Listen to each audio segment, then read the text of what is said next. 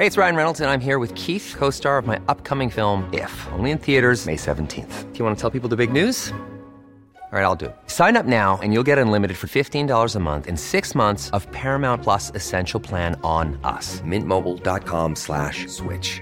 Upfront payment of $45 equivalent to $15 per month. Unlimited over 40 gigabytes per month. Face lower speeds. Videos at 480p. Active Mint customers by 531.24 get six months of Paramount Plus Essential Plan. Auto renews after six months. Offer ends May 31st, 2024. Separate Paramount Plus registration required. Terms and conditions apply if rated PG. Ready to pop the question? The jewelers at BlueNile.com have got sparkle down to a science with beautiful lab grown diamonds worthy of your most brilliant moments. Their lab grown diamonds are independently graded and guaranteed identical to natural diamonds, and they're ready to ship to your door. Go to BlueNile.com and use promo code LISTEN to get $50 off your purchase of $500 or more. That's code LISTEN at BlueNile.com for $50 off. BlueNile.com code LISTEN.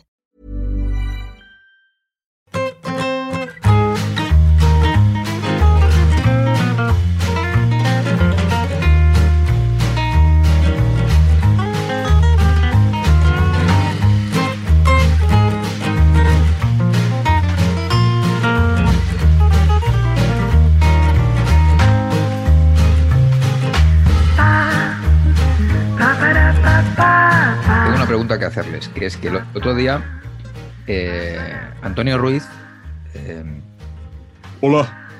ca- ca- claro, caras de expectación les veo, claro. ¿eh? O sea, que es buen cebo. Anto- Hola. Antonio, Antonio Ruiz dijo algo así como, yo tengo una marca personal y al que no le guste, claro. Entonces la pregunta que tengo que hacerles a ustedes, que son mucho más doctos que, que yo, es, ¿a quién le gusta la marca personal de Antonio Ruiz? O sea, ¿qué ser humano piensa que el concepto de Antonio Ruiz es gracioso, simpático, incluso informativo? O sea, ¿a quién le gusta las cosas que hace Antonio Ruiz? Digo, pregunto, ¿eh? o sea, conceptualmente. Antonio Ruiz, Antonio Ruiz. a ¿no? Paco González, a sus jefes. a, probablemente a la familia de Antonio Ruiz. Yo tengo que decir que, como siempre, pues le, le cogí cariño en nuestras pachangas, eh, Pach. No, no, yo también, si me, si, si- si me, si me- si me cae bien. Si el tema es que, hostia, el personaje, las cosas que hace, los, los soniditos, el... Pero me estás diciendo que cuando habla con acento argentino no te hace gracioso. gracia. Pues seré rarísimo, a lo mejor, no sé. eh, pero no. Pero cuando da las citas de Sófocles y todo esto, tampoco te. Correcto.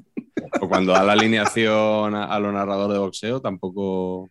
Bueno, pues por lo que, miren, oigan, no, no, eh, eh, eh, soy yo, soy yo, o sea, que soy yo que soy un amargo de serie y que no soy, no me activo esto, pero por lo que sea no me, no me llega, no, no sé decirles. Yo fíjate, a veces en el, en el- en el partidazo y partidazo, ¿no? Creo que se, se articulan una serie de, o sea, por debajo de lo que oímos, circulan unas, entre ellos, seguro que unos son más amigos de unos, otros son más amigos de otros. Bueno, a veces lo explicitan, lo dejan bastante, lo dejan bastante claro. Y creo que eso a unos les hace mejores y a otros les empeora. No, no, ¿sabes? Que cuando Antonio Ruiz entra en, en un informativo, eh, es, es- es- es bueno, es correcto haciendo, dando información.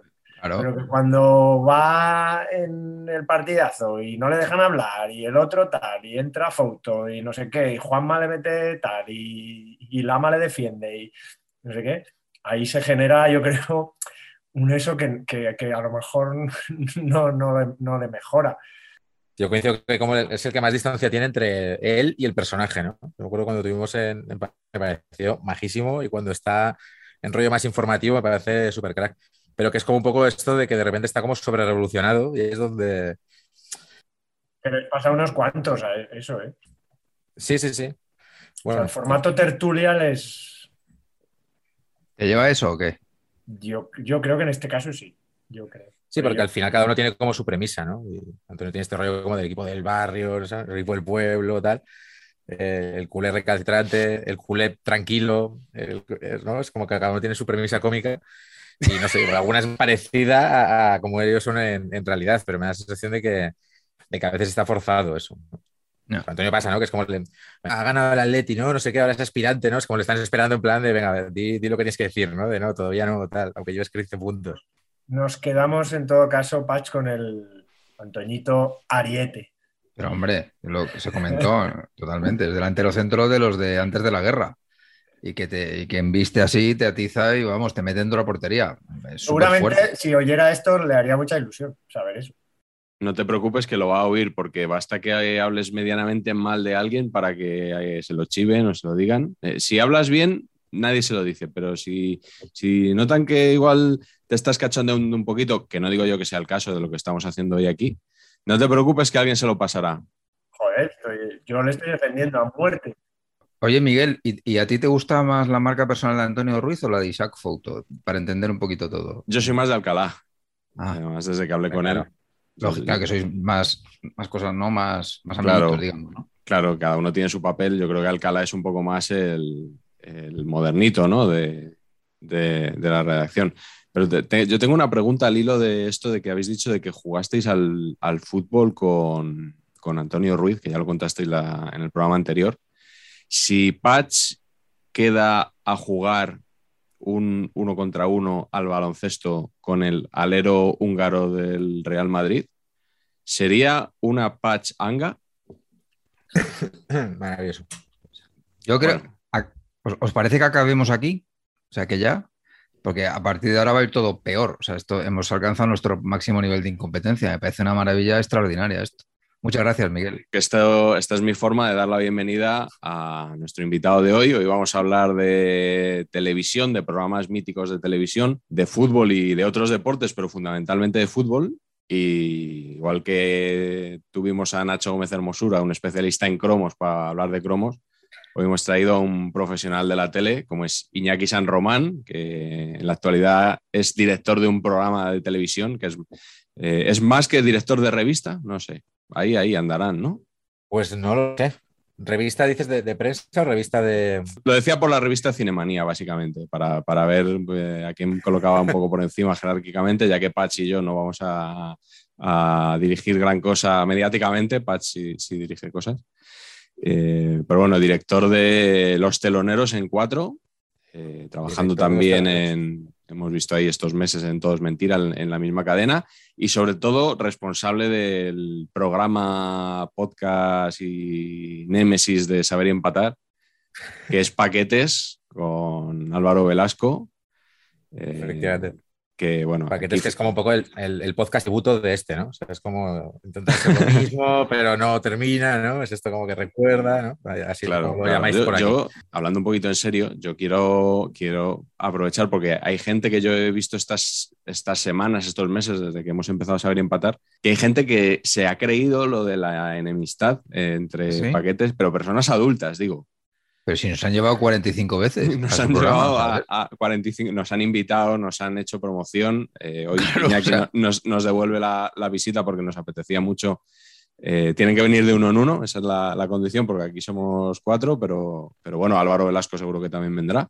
Bueno, está bien que nos separemos un rato también, ¿eh? Que, que últimamente También. estamos ahí. Sí, sí, sí. Además, Iñaki, habéis empezado hace poco la segunda temporada. Estuve escuchando, la tengo a medias, la entrevista que, que tuvisteis con Pablo Juan Arena, Hablando de saludos cordiales. ¿Qué tal este comienzo de temporada en paquetes? Bien, muy bien. Estamos. eh, o sea, el de Pablo Juan Arena, por ejemplo, nos ha, nos ha encantado. Y este año hemos introducido la variante paquetes eh, iBox Premium, digamos, que es como que seguimos con dos programas a la semana. Ah, monetizando. Intentamos alternar. Bueno, se- se- se puede- sí, o sea, sí, porque se trata de monedas, lo que ganamos. Entonces, Ya nos contaréis. Dicho, monetizando. Ya nos contaréis. Eh, entonces, nada, seguimos con, con dos programas, alternando. Va- Vamos a intentar hacerlo un poquito más ordenado. Grandes testimonios como Pablo Juan Arena, con programas frikis como futbolistas terroristas. Creí que ibas a decir grandes testimonios como Pablo Juan Arena con mm, pequeños testimonios como cuando venís vosotros. No, eh, no, que luego sacan ese corte y, y no puede ser. Claro. Antonito Ruiz no sabe con quién irse. Eh, y nada, y eso, y luego pues estamos haciendo como probaturas con esto del, del iVox Premium, un poco de más, porque la gente nos pedía como eh, lo que ellos llaman más turra, es como que contemos nuestra vida privada y cómo Álvaro gana concursos de jugando a la silla y cosas así. Entonces, bueno, tenemos ahí como un poco ese banco de pruebas de que lo mismo hablamos como de algo un poco quizá más serio de fútbol, como que abrimos y, y- y hablamos de, o hacemos rankings o consultorios y cosas así.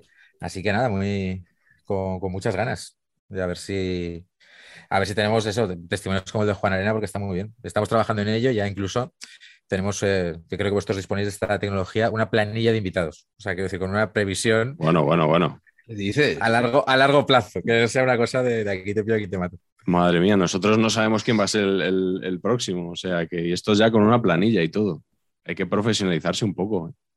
Pero por favor, no, yo no, no, no, no, no, no, no, no hagamos eso, os lo pido por favor. O sea, en el momento que nos preparemos esta movida, yo creo que cerramos.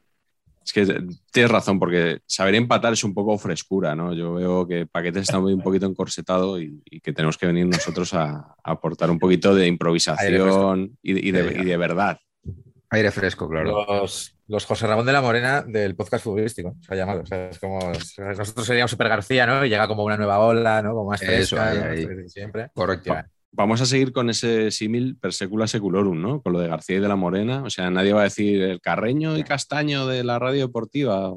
Es que García de la Morena mandado para serie, para podcast. ¿Tú te imaginas una serie de Castaño y Carreño? Pues hombre, me, me, cuesta más, me cuesta más. Pero mira, un libro de los Manolos sí que tengo, ¿eh? Para ilustrar el, está, ya lo he el visto, programa ya de hoy. Fíjate que yo a Castaño, a Castaño le tengo fe, ¿eh? O sea, yo Castaño sí que me parece un personaje que va a ir increciendo y que se va a meter en, en berenjenales que luego van a ser sabrosos. Ca- Carreño me aburre más eh, como concepto. Bueno, vamos a empezar, si, si os parece. Me gustaría que comenzarais diciendo cuál ha sido vuestro programa futbolero o deportivo, intuyo que futbolero, favorito de, de la historia de la tele. Patch. Bueno, sí que el programa, los programas futboleros en general yo te diría que son un poquito flojos en general. ¿eh? Voy a hacer una cruzada aquí porque yo lo que estoy muy atacado es el concepto de que no, eh, no soy capaz de ver un programa de resúmenes bueno en España. A mí lo único que me gusta es ver los goles. O sea, lo que me gusta es ver los goles de la jornada. Entonces, para mí, mi programa favorito es Match of the Day. Match of the Day es Lineker con dos eh, comentaristas, Shearer, eh, Ian Wright, el de aquí atrás, Jermaine Ginas. Ian Wright, ¿no? Sí, correcto. Es un algoritmo en este caso. Y eh, claro. Y entonces, y ponen los, los, resúmenes de los partidos, resúmenes largos y además narrados en tiempo real. O sea, no es el rollo de no, y aquí se ve claramente cómo el jugador del Cádiz se cae. No, no.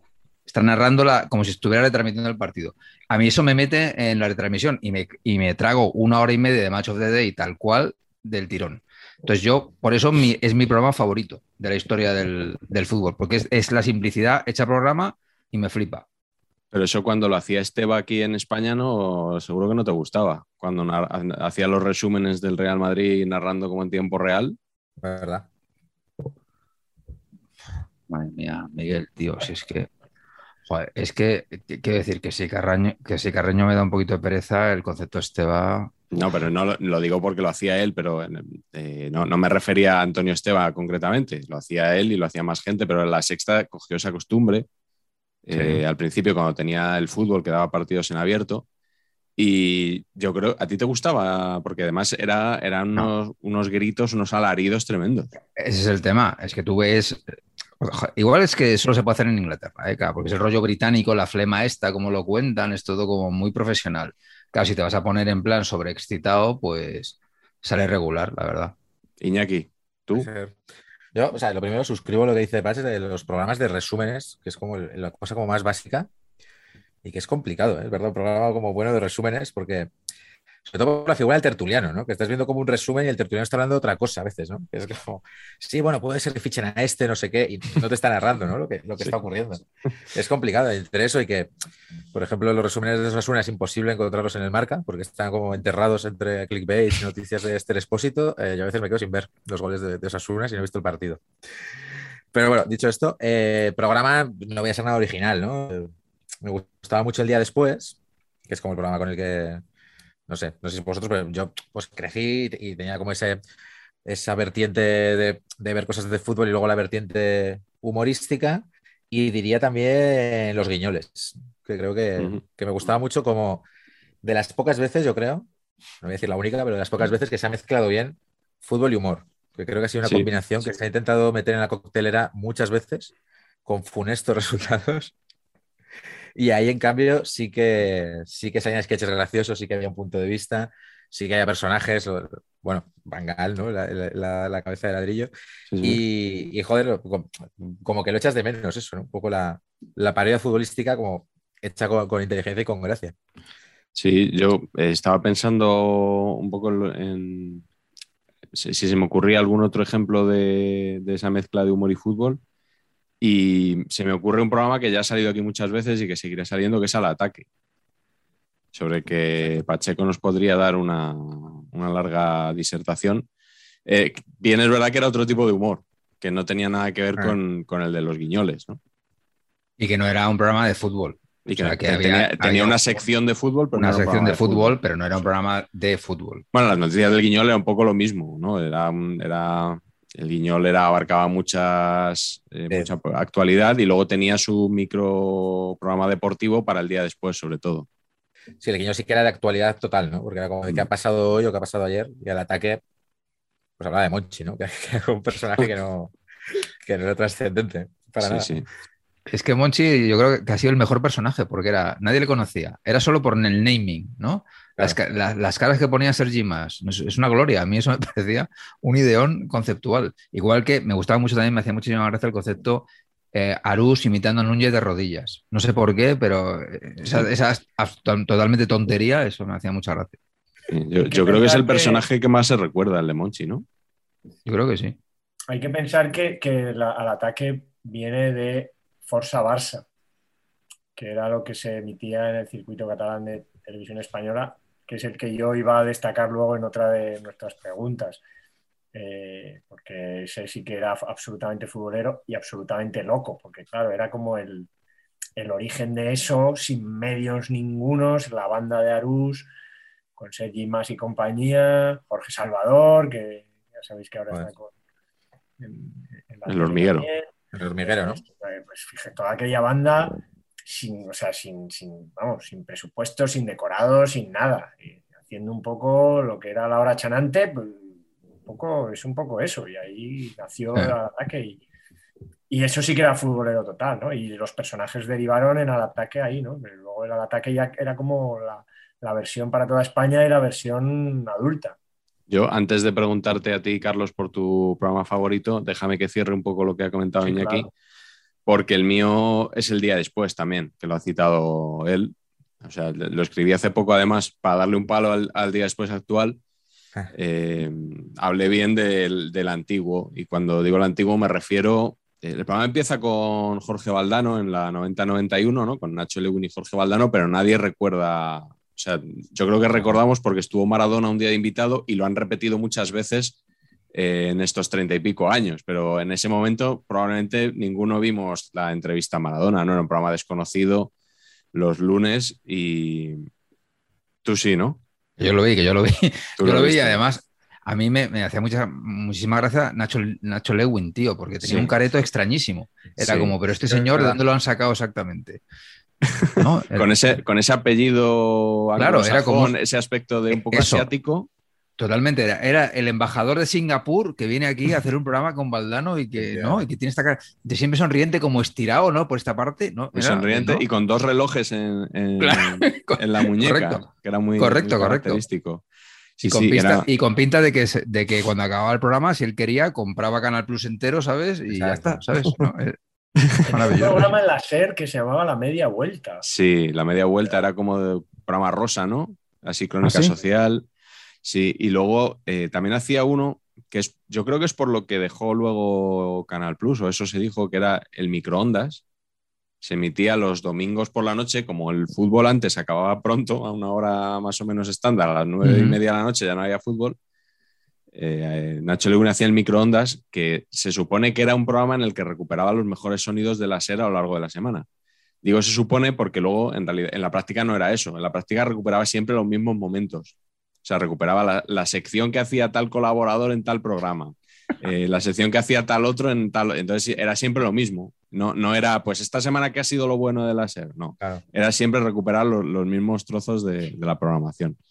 Pero bueno, luego fue presidente del Real Valladolid que, en Valladolid creo que no tienen un gran recuerdo de, su presidencia, como, bueno, pues como pasa con muchos presidentes en el fútbol español que llegan ahí de forma un poco, porque creo que mediante palcos blancos, la, empresa esta que explotaba los palcos del Bernabéu, que compró parte del Real Valladolid, bueno, una operación así un poco rara. Pero bueno, luego cuando llega Michael Robinson al día después, en la 91-92, el programa adquiere notoriedad.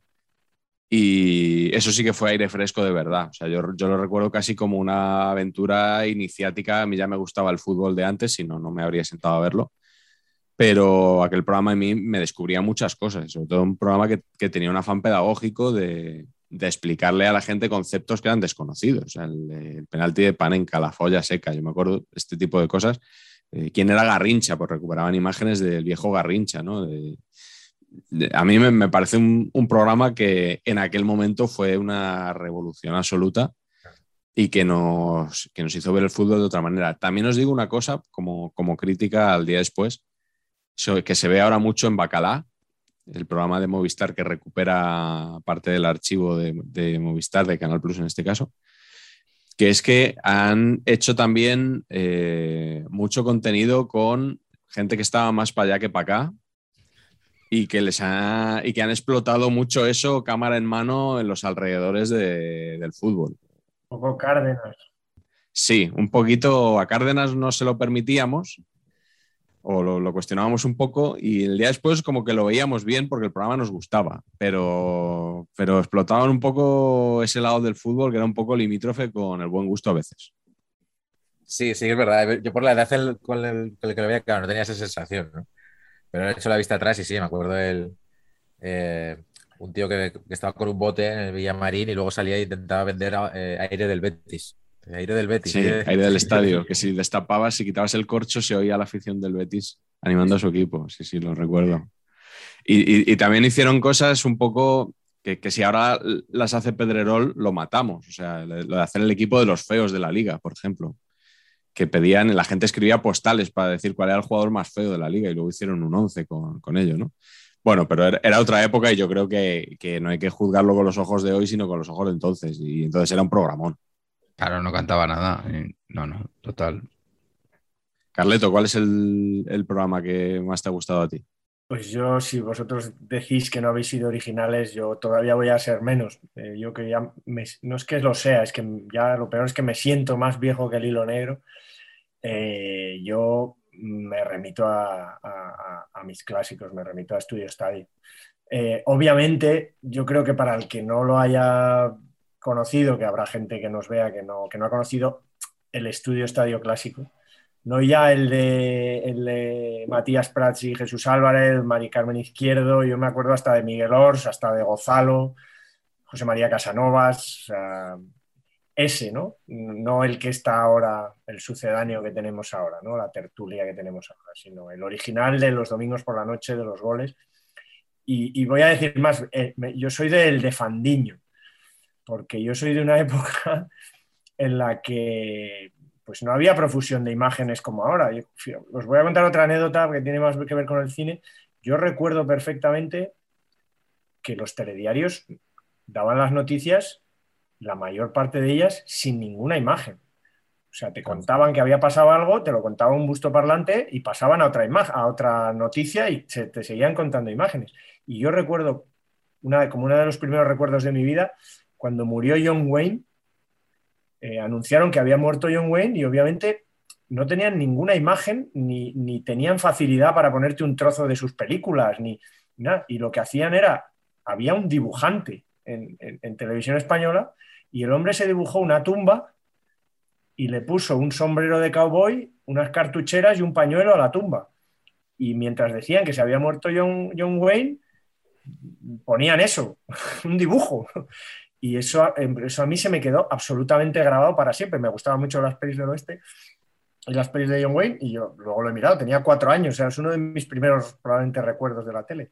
Pues pasaba un poco parecido con Estudio Estadio, no tanto porque sí que ponían las imágenes de los partidos, pero el señor Fan Niño, mítico ilustrador, que luego he visto que, joder, tenía, tenía pues hasta revistas de estas satíricas y tal. Había una revista que se llamaba El hincha enmascarado, de los tiempos de Barrabás y todas aquellas cosas, y el tío dibujaba con Ibá y los, serían las primeras cosas de Iba, por ejemplo, ¿no? y con Raf y tal, y era una revista satírica de, de, fútbol, pues este señor se dedicaba a dibujarte por cada partido, te hacía un chiste.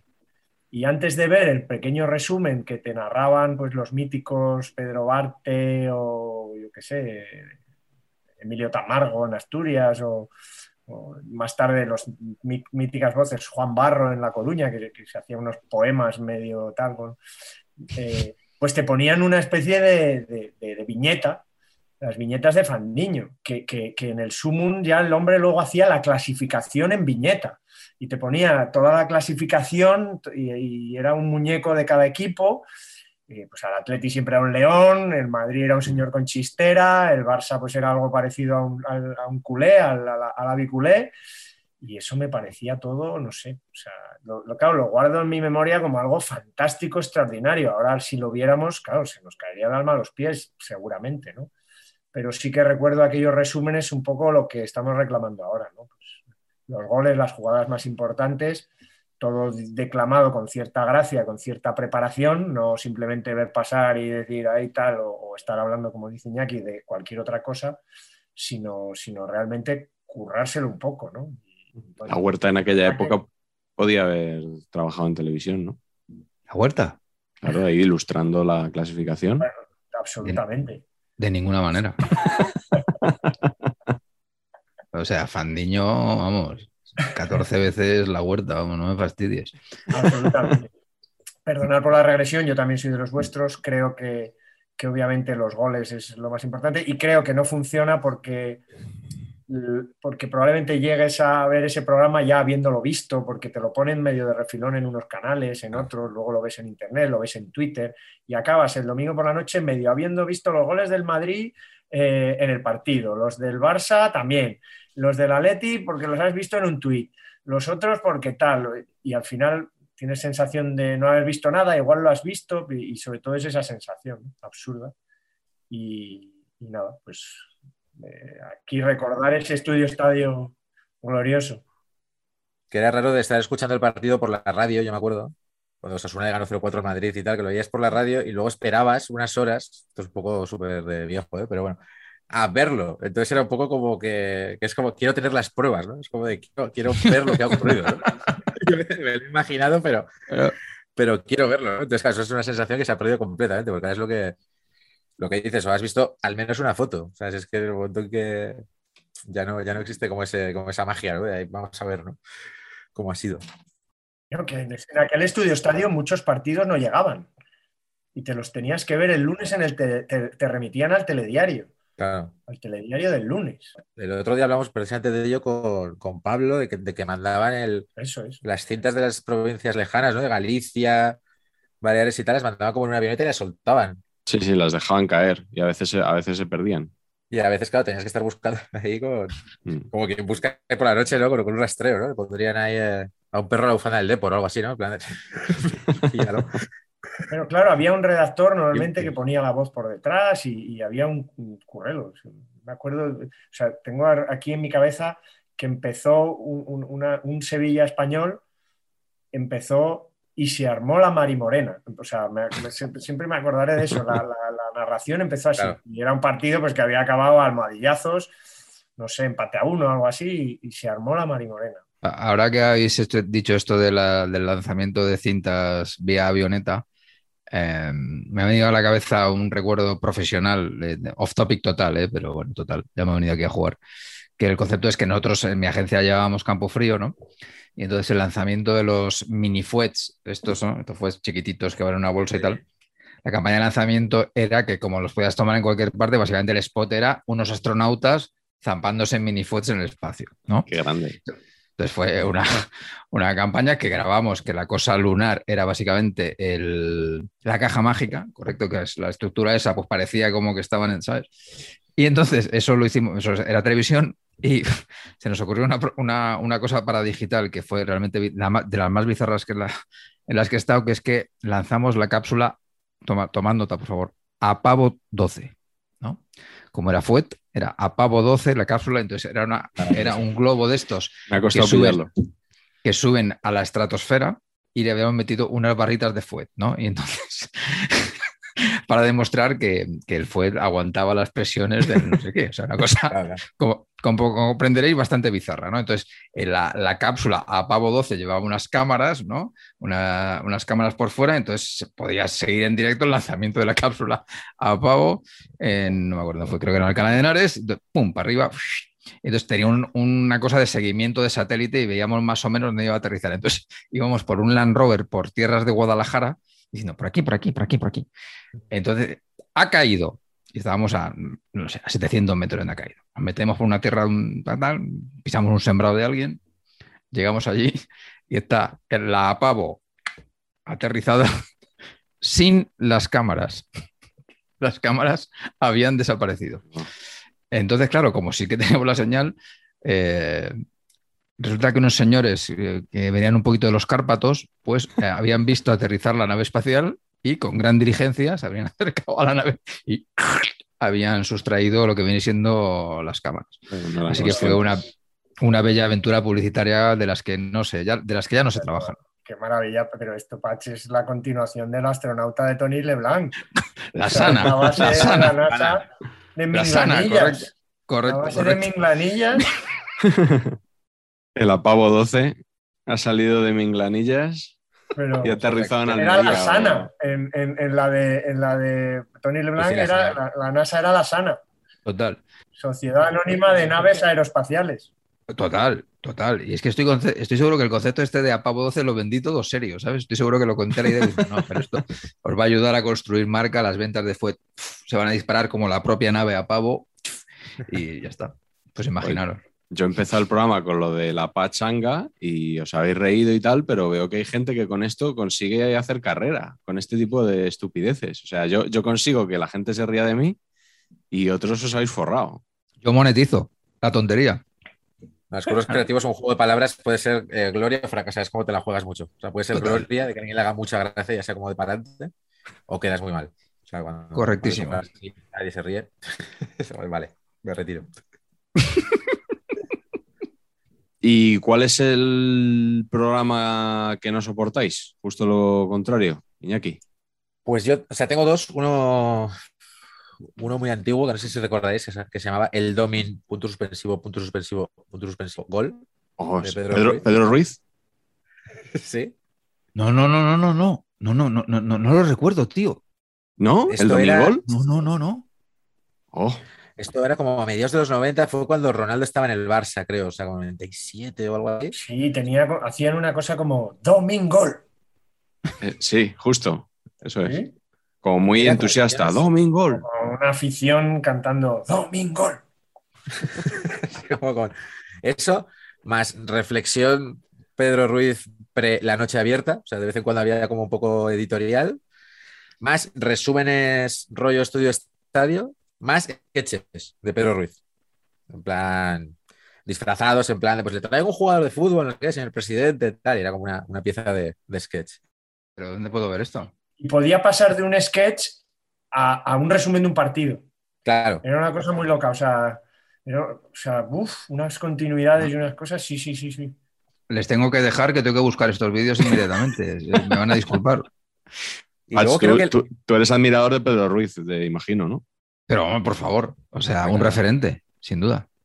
Luego creo que al final había como un montaje, un poco de resumen, montaje de todos los goles, con, con música que no pegaba nada. O sea, me acuerdo de una canción de las Spice Girl, No Wanna Be. O sea, la canción de las Spice Girl, No Wanna Be, la otra, pues la otra es la de la carrera de las Spice Girl. Pues la otra para poner, pues eso, de repente, pues yo qué sé, o sea, eh, de regates de Mitchell, o sea, de entradas de hierro, ¿sabes? O sea, era como pues, un concepto como muy kitsch, o sea, de Dios mío, o sea, cuántas, referencias hay aquí diferentes. ¿no? Muy loco. Y, y he de reconocer que me ponía bastante nervioso los Manolos. No sé si os estoy pisando Por favor, por favor. alguno, pero concepto cebo y yo ahora trabajo, yo ahora trabajo en Mediaset y, y lo, lo sufro y lo vivo.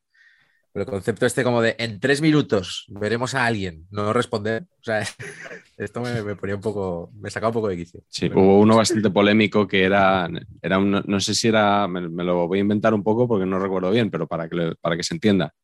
Eh, un señor suspendido ahí en el vacío colgando de un puente Entonces hicieron un cebo en los Manolos que era, este señor, ¿qué pasará con él? Eh, ¿se, se matará o sobrevivirá? En tres minutos lo contamos. Y claro, fue, fue un poco polémico. No recuerdo qué pasaba con él.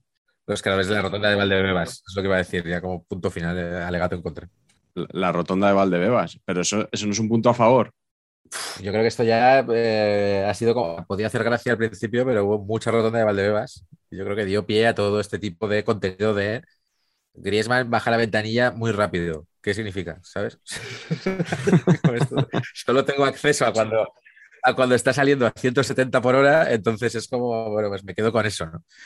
Eh, sí. ¿Vosotros nunca habéis ido al fútbol con una pancarta de saludos a los Manolos? Es de- No, pero, no, pero deberíamos. Claro, yo- no sé. cosas que hay La Peña. Bardi-Burgi no ha hecho tal cosa. No, y, y dudo. eh, Lo que pasa es que a mí me parece que Burgi no, no trabaja este segmento en concreto de, de la información. Entonces, habría que explicarle muchas cosas. No, no. Joder, yo os digo que tengo que decir que yo he visto muy poco todo este tipo de programas de, que son a mediodía, ¿no? Pero, pero he consumido muy poco, por- porque me pilla normalmente trabajando y, y cuando no me pilla trabajando, por, por, por, porque no. O sea, tengo la suerte porque creo que tampoco me gusta nada. Y vamos a ser claros, esto viene de Estados Unidos, lo de estas cosas de después de la publicidad. O sea, todo este. No, no, no, ni, siquiera, ni siquiera somos originales, eh, ¿no? Esto es una forma de hacer televisión que viene de allí, que me parece patética, pero que es la que es la que es y que funciona en todas partes, ¿no? ¿Cuál es el programa que que no soportabas tú? Me ha costado encontrar un programa de fútbol que no soportara realmente, porque la verdad que todos tenían algo que me llegaba a interesar. Por eso os voy a contar otro trauma de infancia. ¿eh? Otro trauma, bueno, en este, antes era una, una cosa buena. Ya, ya os había contado alguna vez que, que mi madre me levantaba para, para ver si había un gol, el gol de García Cortés de falta con el Zaragoza lo recuerdo vivamente, pero o sea, a mí los domingos esa hora de estudio estadio pues era que podías ver un rato o no podías ver, porque además nunca acababa de ser a la misma hora, era una cosa un poco así complicada, pero bueno, me acostaba pronto. Pero entonces tengo otro trauma por una serie de programas deportivos que directamente omitían el fútbol, o sea, es lo contrario. Entonces, jamás, como soy una persona... um, uniceja en el sentido futbolístico, o sea, solo me gusta el fútbol. Los otros deportes me interesan como me puede interesar, bueno, la vida en general, pero no, no tengo afición por ellos. Eh, me molestaba mucho lo que ahora durante un tiempo era Estadio 2, ¿no? que lo conocíamos, y antes de eso se llamaba Tiempo y Marca. Y ahí estaba José Ángel de la Casa, que era la voz del fútbol, pero sin, sin, dar fútbol. Nunca había fútbol, porque claro, los sábados y los domingos por la mañana no, no, no, ponían fútbol, ponían otros deportes. Y yo siempre tenía la secreta ilusión de que algún día pusieran algo de fútbol y no ponían nada. Recuerdo alguna vez alguna cosa de segunda B, pero alguna cosa así como muy y, sin continuidad ni nada. Luego es verdad que con el tiempo empezaron a poner liga inglesa, pero ya yo ya talludito, o sea, pero toda una infancia de sábados y domingos por la mañana, programas deportivos hechos en muchos en San Cugat, no sé qué, cero fútbol. Pues para mí eso es lo, lo más traumático, lo peor que me ha pasado con, con la televisión. Andaba Martí Perarnau por ahí, ¿no? Por, por ese programa. Claro, claro. Pero andaba saltando. O sea, eh... no, ya, ya, no, ya no como atleta, sino como, como periodista. Sí, sí, yo recuerdo sobre todo a Olga Biza de, como claro. presentadora de Estadio 2. Era como un programa contenedor donde había todo tipo de deportes y, y no, efectivamente no, no, había fútbol, pero yo creo que también porque el, a las horas a las que se emitía no se jugaba al fútbol en aquella época, ¿no? Pero ni siquiera resúmenes, ni siquiera hablaban, ni siquiera... Un algo, o sea, un balón, lo claro, que fuera. No, un guiño, un guiñito. No, claro. sé, un reportaje de... En Estudio Estadio, que era una... Claro, es que entonces hay que reconocer que estábamos... O sea, no había nada en, en otras cosas. Entonces, de repente, el domingo te hacían una piecita sobre los rivales en la Copa de la UEFA de los, o en la Copa de Europa de los equipos del miércoles siguiente. Y, de repente habían enviado a, a, Milán, habían enviado a un equipo de televisión española a, a, a, hacer una pieza de tres minutos o cuatro sobre, sobre, y aquello era oro. Claro, es que no veíamos nada, no sabíamos nada, ni casi ni de qué color iban los equipos. Sí. Y, te sacaban el Duomo, la típica tienda de bufandas de, de eso, y ya nos parecía, pues a mí eso decía, madre mía, qué maravilla, la Qué Copa, despliegue. la Europa, la UEFA, no sé. Entonces, claro, pues esas cosas podían poner algo en, en tiempo y marca, en Estadio 2, tal. Nada. Patch, ¿cuál era tu programa odiado? Bueno, el mío yo creo que tiene que ver con esta cosa de la, diferencia entre expectativas y realidad, ¿no? Es lo que genera la desilusión. Entonces, claro, yo cuando leí que había un programa que se, llamaba Fútbol Cracks, que era la mezcla de dos mundos, que son de los top dos que más me interesan a lo mejor en el mundo fútbol y reality, mezclado, dije, madre mía, no, está- Dios, o sea, no puede. Esto es la maravilla total. Y luego es que era un bajonazo, pero impresionante. O sea, el programa más aburrido del planeta. De hecho, es que no lo vi. O sea, vi igual dos capítulos, eh, que para mí es un drama. Pero a cambio, eh, he, hecho un- he hecho una ardua investigación en, en Wikipedia y eh, no me acordaba además que esto lo presentaba Nico Abad, concepto también interesante. Sí que me acordaba de que estaban Zidane y Francescoli, que era como, Sí. Dios mío, Dios mío, Dios mío, ¿qué hacen estos aquí? Era todo, todo- Y eh, que el entrenador era Lobo Carrasco, lo cual no tiene nada que ver con que luego, haciendo un poquito escáner del listado de jugadores, ninguno de los jugadores haya llegado a nada tras ser entrenados por el Lobo Carrasco. No es culpa del Lobo. En absoluto. No, en absoluto. De hecho, el que ganó, el que ganó la primera edición, Iván Ruiz, por lo que se, tiene una, una- he mirado en, en- en- ¿cómo se llama? En Fútbol Market o como sea la web esa, y eh, tiene una larga carrera en equipos de Gibraltar, que me ha parecido realmente bello como concepto, ¿no?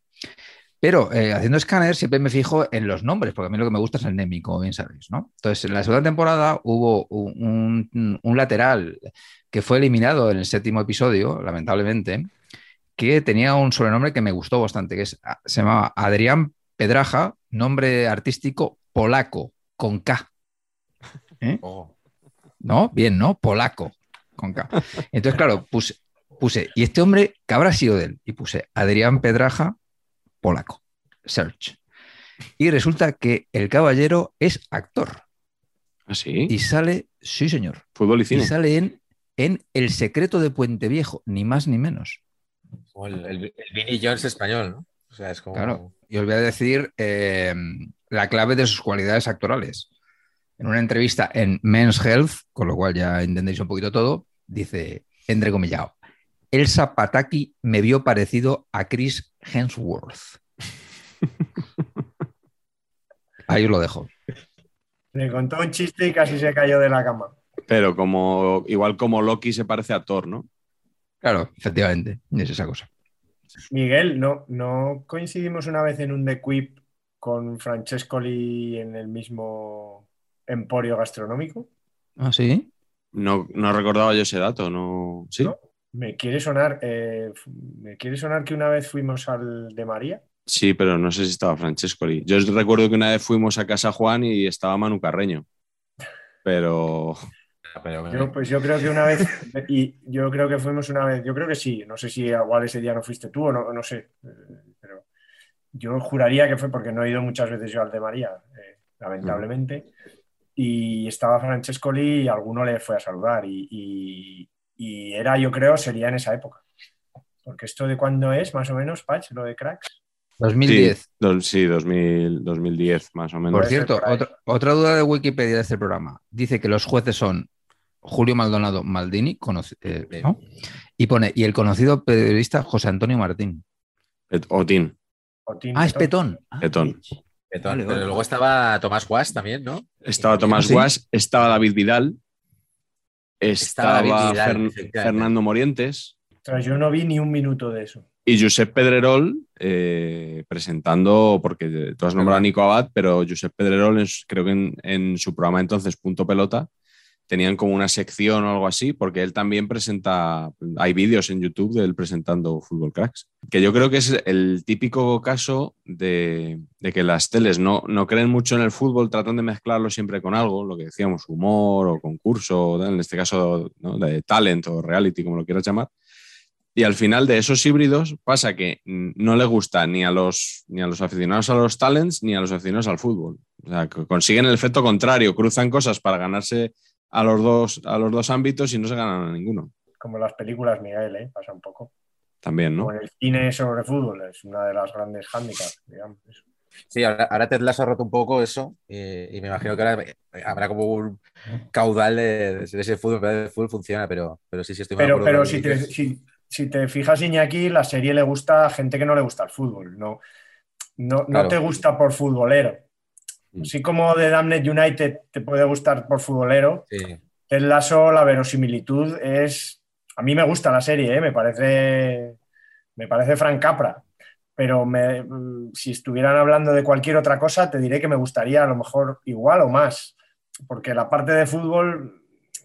Es Sí, es el decorado y el contexto, ¿no? Lo, o sea, lo, que, lo que tiene son los. o sea, lo que funciona son los personajes y las, Claro. las tramas. ¿no? De hecho, hasta la, la propia trama de equipo de fútbol sería quizá lo más flojo, ¿no? Es como del principio, Sí. parece que es un tío que no sabe de nada, pero eso no se juega nunca. La serie no va de eso, ¿no? Y, pero es que es así como funciona, ¿no? Yo creo que los, los realities que funcionan son porque son más el salseo que hay estas cosas, ¿no? No creo que sea por, por una materia, no creo que todo el mundo que ve Masterchef lo vea porque le encanta cocinar, ¿no? Lo ve por el, por el run ahí, ¿no? Entonces, y el fútbol siempre va como de guarnición porque es muy tentador, ¿no? Es como de, ¿qué tenemos? ¿Qué necesitamos? Público masculino, ¿qué les gusta el fútbol? Mete fútbol, ¿no? Pero bueno, pero igual es, igual es el talent con el jurado más talentoso de la historia, ¿no? Con Zidane y Francesco. O sea, es como si en la voz estuviera Frank Sinatra, de repente, ¿no? Ayer... Eh, recuerdo, recuerdo a Francescoli de aquella cena que tenía, o sea, era un- una persona como con aura. O sea, digo sinceramente, ¿eh? Lo decía, estaba allí y tal, y era como una especie de. Sí, me da esa sensación. Todavía es uno de esos futbolistas a los que habías visto y has visto resúmenes y has visto tal, pero no has tenido la sobredosis de otros futbolistas. No le hemos visto muchos partidos enteros ni tal, hemos visto resúmenes, todavía tiene ese aura que es más moderno que Maradona y tal, pero todavía tiene un poco ese aura de, aquel- de esos tiempos. Bueno, ahora que habláis del fútbol sin el fútbol como, como excusa, pero sin mucho fútbol, eh, mi programa eh, detestado que he escogido es Maracaná Bueno, 05, 06, no sé, creo que era 06.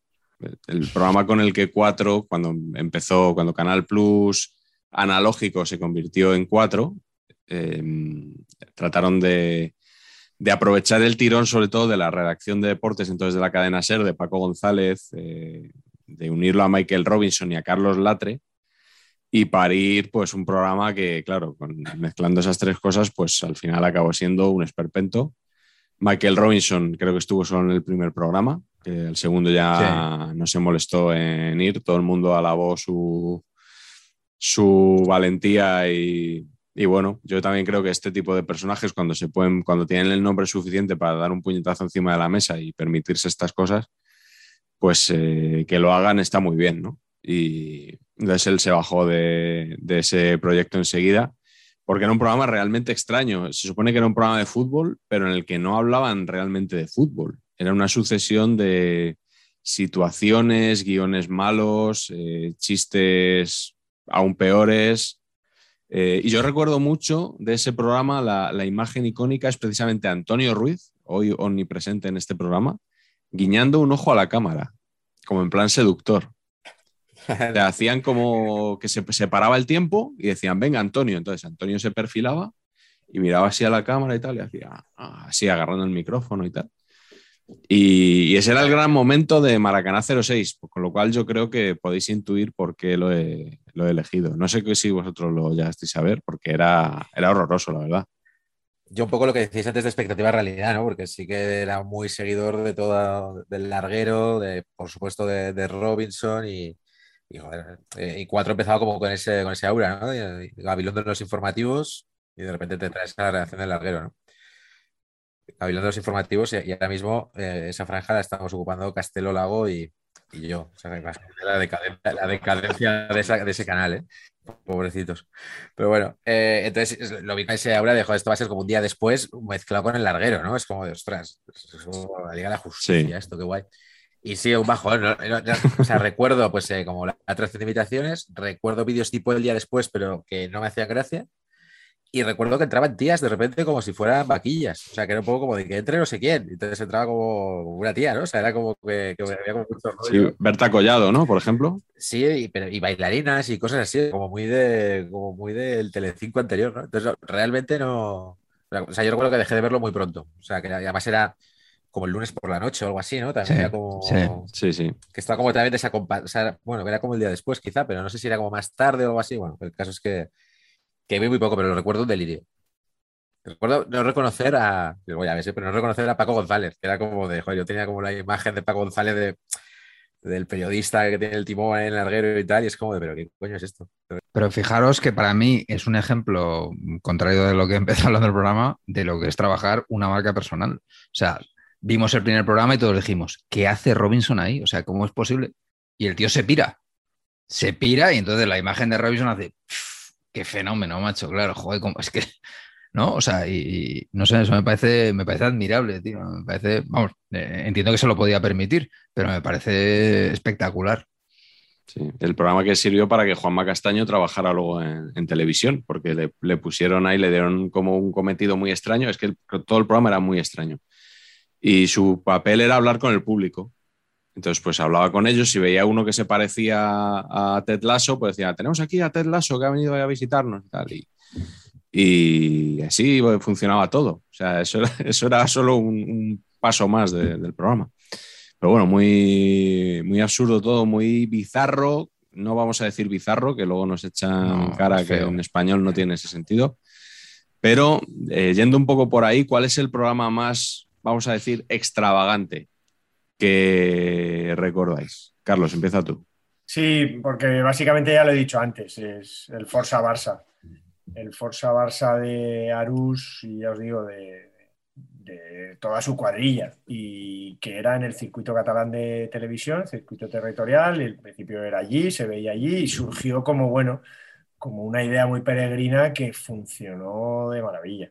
Ellos habían empezado haciendo un programa en la radio, narraban los partidos del Barça un poco en el fondo no dejaba de, no dejaban, la verdad que todo, todo eh, pues sobre todo eso sobrevuela una, un- un- una maestría al reírse de sí mismos, porque Arús, el primero, no así Sergi más, que como sabéis es del español, pero Arús es un culé a machamartillo, pero con una capacidad para reírse de sí mismo que yo creo que eso ha sido sensacional toda su carrera, porque tiene una carrera estupenda y ahora continúa ahí eh, en la tele, en la sexta, ¿no? Y yo creo que está haciendo un programa que está bien, además, creo que es de lo más digno de, de- que se puede ver ahora en ese tipo de programas. Y, y- empezó con eso, y empezó riéndose de sí mismo. Obviamente era un programa hecho por culés, pero era un programa que podía ver alguien que no era del, del- del como es mi caso.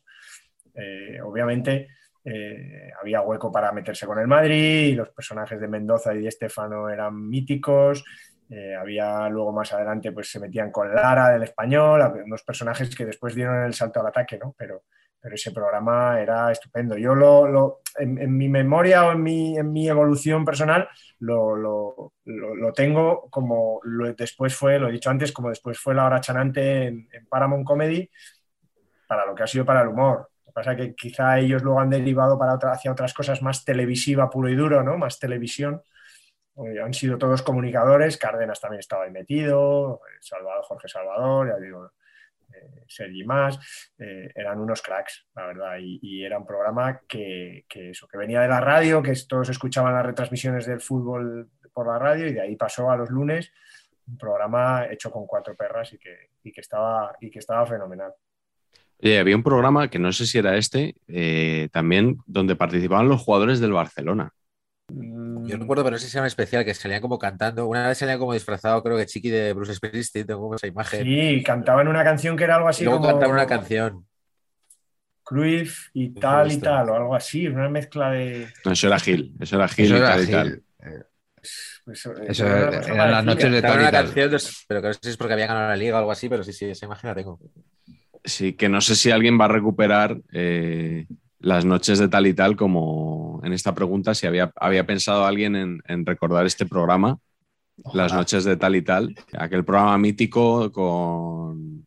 que Era Janet Rodríguez, la, la actriz de, de Culebrones, del Culebrón Cristal, que fue un fenómeno en, en España, y Jesús Gil como presentadores. Y, y bueno, ya se ha hablado hasta la saciedad ¿no? de, de esa sección en la que, en la que Gil eh, aparecía en el jacuzzi rodeado de mujeres y respondía a las preguntas de, lo que le hacía la gente por la calle, ¿no? Y yo recuerdo, por ejemplo, eh, había un señor que le preguntaba, señor Gil, ¿qué es lo primero en lo que usted se fija en una mujer? Eh, y otro le preguntó por el uso del preservativo, también a, a Jesús Gil. Y recuerdo la respuesta de Gil, que fue, es que yo no me entero. Es que yo no me entero y ya. Es que yo no me entero. Con- o sea, como que él no era muy, no era muy partidario de ese método anticonceptivo. Pero bueno, Sí. eh, Patch, tú este programa seguro que lo viste. Tendrás hasta grabado alguno. No, no, y el caso es que hoy me voy a acostar a, a las 6 de la mañana intentando buscar vídeos de todo lo que estamos hablando, porque estoy realmente emocionado, ¿no? O sea, maravilloso. Hay que hablar con Retrodeporte, a ver si nos puede surtir de, a ver si de nos puede material. surtir un poquito de. A ver si tiene algo del Domingol también. Y de. Ese es el que más le tengo ganas. ¿eh? El domingo ahora mismo estoy, que me estoy aburriendo aquí mucho con vosotros, necesito avanzar. O sea, venga, venga. Pues venga, dinos, ¿cuál es tu programa más eh, extravagante? Lo tengo, es mi favorito por muchos, está, está, vamos, que por muchas cosas, ¿no? Y es que goles son amores, un programa de televisión. Joder. Y es que goles son amores, espectáculo y diversión. Bueno, es que, a ver, todo. Pero o sea, cuando ¿no? estuvo Agredano dijiste que no cantabas. Bueno, pero aquí me he lanzado porque es que. Porque me daba miedo a Gredano que, que quería sacar un ukelele o no sé qué narices, eso me daba Sí. miedo. Pero así a capela sí tiro. Y bueno, básicamente el concepto. el- yo quiero, yo necesito conocer y quiero ser el mejor amigo ahora mismo de la persona que A. Se inventó la idea, goles, de un programa que se llamaba Goles son Amores, con Manolo Escobar presentando los goles. O sea, ya solo eso. Y dos, ¿quién la vendió? O sea, necesito ser el mejor amigo de estas dos personas. Sería el de el de la Pavo 12 igual. Ese fui yo. Entonces, eh, que, vale, entonces, el concepto, eh, a mí... Estaba Loreto Valverde también, ¿no? esto es, estaba Loreto Valverde y eh, eh, Inma Brunton. ¿eh? Eh, otro concepto interesante para trabajar. Y claro, el concepto Loreto Valverde, ya saben ustedes, ¿no? El concepto risa está absolutamente satánica, que era maravillosa, pero mi, mi, mi- movida favorita, que era absolutamente hipnótica, que me quedaba clavado viendo la tele, era el concepto clasificación. Era un pibón con un balón sujeto aquí en los pechos, y entonces era el Betis. El Betis pasa al quinto lugar. Y entonces el Betis, que estaba octavo, iba con el balón haciendo así, ta, ta, ta, ta, hasta que se ponía en el puesto quinto, el balón y decía. Bueno, así estaban por lo menos 30 minutos. Y yo así, o sea, babeando, babeando de. ¡guau! No sé, o sea, me- bueno, muy enamorado de este, de este concepto. Yo he de decir que me lo has quitado, Patch, Goles son Amores, y que en buen honor, esta tarde me he visto un programa entero de Goles son Amores. ¿Qué dices? Sí, señor. Está, está en YouTube y, y me ha dado ganas de minutarlo, ¿eh? porque es increíble. La, la escaleta de. O sea, sale Antonio Escobar, Antonio Escobar sale Manuel Escobar. eh, entonces, claro, primero salen Loreto Valverde y la otra que no me acuerdo cómo se llamaba. Luego salen las Cacao Maravillado, que hacen un número. Entonces salen eh, en tanga, hacen un sumario, se van, vuelven y hacen de nuevo el sumario. O sea. Y es como, hoy vendrán. Y, y los invitados serán Raúl García de Loza, Hombre, Hombre, Oli, top. Oli Rincón y Jimmy Jiménez Arnau. Madre joder, mía. madre mía. Ese era el cartel. Y entonces salen, salen las segundas que salen. Estos eh, ahora van con Ibai. Efectivamente.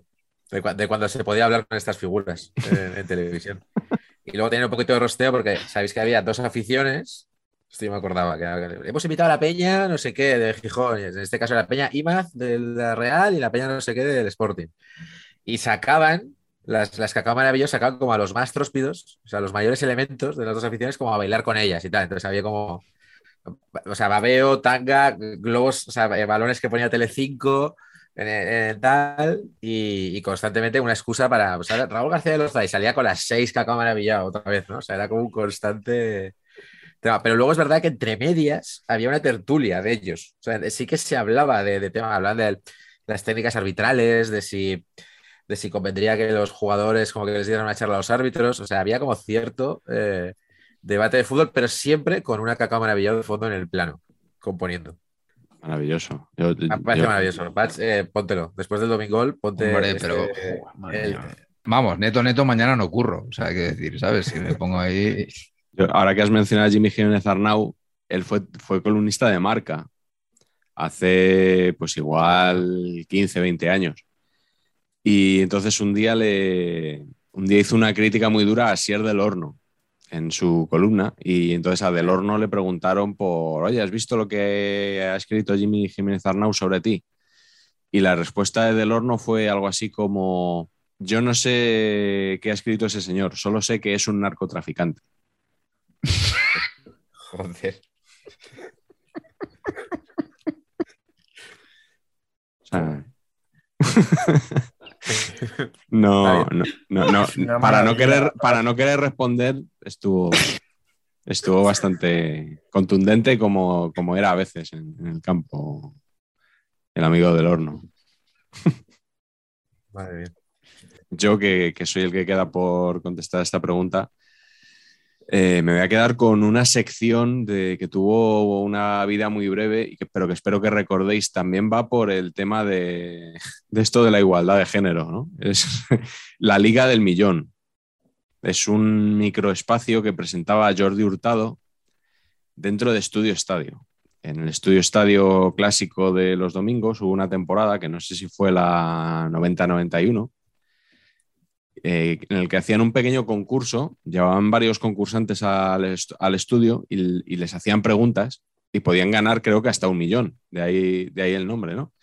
Entonces, para escoger el premio, el ganador, no sé si vosotros recordáis esto alguno o, os, os estoy recordando yo, eh, había una serie de preguntas y respuestas y luego no sé si era el, el ganador o había varios ganadores, tenían que elegir a una de las chicas que había allí expuestas eh, como floreros eh, detrás de Jordi Hurtado, que, y aquí viene el juego de, de palabras, llevaban un liguero con el premio. Entonces llegaba un momento que la cámara les, les enfocaba y ellas pues enseñaban ahí el, el- el muslo y sacaban de- del liguero, o sea, eh, olor a naftalina en este momento en YouTube y de ahí sacaban el, el premio que, que correspondía a cada uno. Pero bueno, es la Liga del Millón felizmente, felizmente superada. He visto que Jordi Hurtado tenía sesen- tiene 64 años. Yo no quiero decir nada, pero ¿y si le da por retirarse dentro de unos meses? O sea. ¿qué puede, to- todo- todos los memes y, y demás, ¿qué hacemos Ah. con ellos? Implosiona todo, es imposible. Es como la única constante que queda en este país, ¿no? Es como el único punto al que aferrarse, realmente. Oye, ¿y qué programa recuperaríais? Bueno, pues yo tengo un programa que me gustaba mucho, eh, pero que igual me gustaba tanto que nunca lo conseguía ver entero, eh, que es El Club de Axel Torres. Es un... Ah, muy bien. Intuyo por qué no lo veías entero. ¿Por qué, Miguel? porque era, era, era bastante largo y sobre todo a, a esas horas igual hacía falta algo un poquito más dinámico. Es correcto. Digamos que el ritmo era un poquito, un poquito modo etapa del tour, ¿no? De un poquito, ¿no? De concepto. De ¿no? abanicos. Exacto. Ah, Exacto, totalmente clavado. Pero me hacía mucha gracia el rollo todos con traje. ¿no? Sí, Eh. Y exactamente. Axel todo, todo ceremonioso, ¿no? Rollo maestro de ceremonias. Y hoy tenemos a Andrea de Pauli. Y salía Andrea de Pauli con el traje así, que, que tenía pinta de no haberse puesto un traje en su vida. Entraban de dos en dos, creo, ¿no? Entraba así, sí. Y entonces entraba así. Y, y el momento de saludaba. Axel que les saludaba, se levantaba, ¿no? les, daba, eso. les daba la mano, se sentaba. No era una todo- tensión ahí. No, me gustaba mucho porque era tertulia de fútbol educado. Sí. No se pisaban, se dejaban hablar, no sé, me gustaba mucho ese programa. Y luego cuando se fusionó toda esta cosa, que ustedes hablan más que yo, esta cosa de Media Pro, Bein, Movistar, tal, y esto, y esto pasó a ser medio el tercer tiempo, bueno, no. A mí es que me gustaba Axel Torres como maestro de ceremonias. Es que era como un club de caballeros, eso, ¿no? O sea, se Correcto. Podía, podía- podía haber estado como en Albornoz, Granate, ¿no? O sea, como este rollo Sí, señor. como de estamos y, y sí, claro, sosegados, se hablaba de fútbol, de táctica y todo, o sea, era como elevado, ¿no? Sí. Tenemos a Rubén Uría y Simon Hanley. Y salían ahí, llegaban los dos ahí también con su traje y Axel. Sí, sí. ¿Cómo, estás, ¿Cómo estás, Axel? Es verdad, pero también es verdad que, que mejoraba cuando estaba Valdano, Zubizarreta, Segurola, y que cuando no estaban ellos. pues, Bueno, no, a ver, a ver. Con Segurola era mega etapa del Tour, ¿eh? Claro, claro, pero Segurola hecho- enchufaba y estabas, pavés, estabas- eso, eh. estabas catatónico a los 35 segundos. ¿eh? De hecho, yo creo que, lo- que la invención del programa, o sea, si tiramos del hilo, seguro que el que se lo inventó fue Segurola, porque era el programa perfecto para él. Sí. Que es que nadie le rebate, que no hay, que no hay tal, ¿no? Cada uno dice la suya y, y ya está. Era un poco eso. Eh, El que la cogía no la soltaba, ¿no? Era, era un poco el, el fantasma este del fútbol de la posesión llevado a la tele. ¿no? A ver quién mantiene más la posesión del balón Otro trauma. y ya está, otro trauma que tengo. Y, y yo creo que era un poco, era un poco eso. Pero es verdad que, que si eres trasnochador, venía muy bien ese programa. Y yo creo que es una oposición absoluta a lo, a- a- ¿no? al chiringuito, a punto pelota. ¿no? Eh, Sí. Obviamente, obviamente era un programa con referencia inherente. O sea, estaban diciéndote, mira, es que somos diferentes a lo, a lo otro que hay. Sí, yo recuerdo que tenía un, yo creo que tenía un problema que es que acababa la jornada, estabas con toda la adrenalina de que había terminado el partido de Champions y el programa empezaba con un monólogo larguísimo de Axel en una pizarra, explicando con flechas, movimientos, tácticas y a mí se me hacía, se me hacía muy largo. Se me hacía muy largo. No sé si es que en ese momento estaban dando tiempo a que se hicieran los vídeos o no, no lo sé. Pero habría, creo que habría ganado siendo más breve dejando eso para un poquito después y entrar ya al, al debate antes. Pero bueno, no es, pero no, no, no estaba mal el programa. ¿eh? ¿Os acordáis del concepto las posiciones medias? Vamos a ir a la pizarra a ver las posiciones medias. Y entonces veías la media de por dónde se había movido cada jugador. Neto, neto, estaban todos juntos, uno encima de otros en el medio campo. O sea, las posiciones medias era absolutamente un, magma indistinguible. Y todos los días Axel lo contara como diciendo, fijaros lo que estoy enseñando aquí, que cómo estáis descubriendo aquí las cosas, que las traigo yo, Axel Torres. Joder. Era una cosa, eh, era un bollicao gigante en medio campo, ¿no? Buah, loquísimo. Las posiciones medias, no, no me acordaba yo de esta, esta joya. Me acordaba de la pizarra cibernética, que todo el mundo se acuerda de Atocha del día después, pero la pizarra cibernética, que fue el precedente, no se Correcto. acuerda mucha gente. Iñaki, ¿tú qué programa recuperarías? El Domingol de Pedro primero. Solo para Pacho. Porque. Porque eh, así las cosas que más odio, al final es las que más necesito. Y, joder, recuperaría. ¿Sabéis qué recuperaría? El previo fútbol de los partidos del domingo de Canal Plus. Que Ah, era sí. como Sí, sí. un, un previo que te daban ganas de ver el partido. O sea, las imágenes de la ciudad, se me hace increíble. Imágenes de la ciudad, que es como el escenario. Ya la icónica música de desafío total con los jugadores bajando del autobús. Jerry Goldsmith. Sí, señor. Y Robin y Carlos Martínez haciendo una previa hablando del partido que vamos a ver. No una mesa con 72 tertulianos mezclando cuatro partidos, que es como, bueno, ahora juega los Asuna, pero recordad que también eh, en segunda el Cádiz no sé qué, y, y, hostia, está- esto está siendo aburrido. Vamos a ver un vídeo de Cristiano Ronaldo cómo ha celebrado el gol. O sea, es como es partido aburrido este, ¿no? Era como de el partido. Incluso el concurso aquel muy raro, que no sé si os acordáis de la gente que tiraba a portería y El goligol. por cuadritos El goligol. que el portero era un tío disfrazado de perro. Sí. Hasta eso Goli. me- me- Era Goli. Goli, Goli, efectivamente.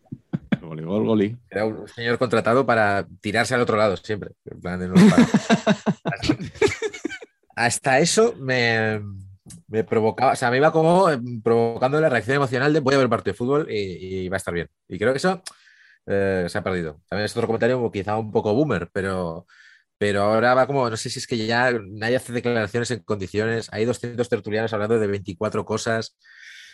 Cuando veo los partidos de Barça hablan de la nada, cuando veo los partidos de Osasuna, que es mi otro equipo, a nadie le interesa, entonces nadie dice nada de Osasuna, sino que se ponen a hablar de los asuntos. Eh, he hecho en falta eso, que yo me lo veía muy a gusto. De hecho, era en abierto, ¿no? La previa. Sí, sí, sí. estaba- Claro, pues yo cuando no, cuando no teníamos el plus en casa, me veía la previa y luego igual ni veía el partido, ¿no? Pero era como de, joder, qué guay. Carleto, tú seguro que recuperarías algo así muy clásico también, ¿no? Eh, pues yo sí, pero muy sencillo. Eh, el tercer tiempo de Canal Plus, el que presentaba Marcos López. Eh, es Marcos, programa- Marcos López, el bueno.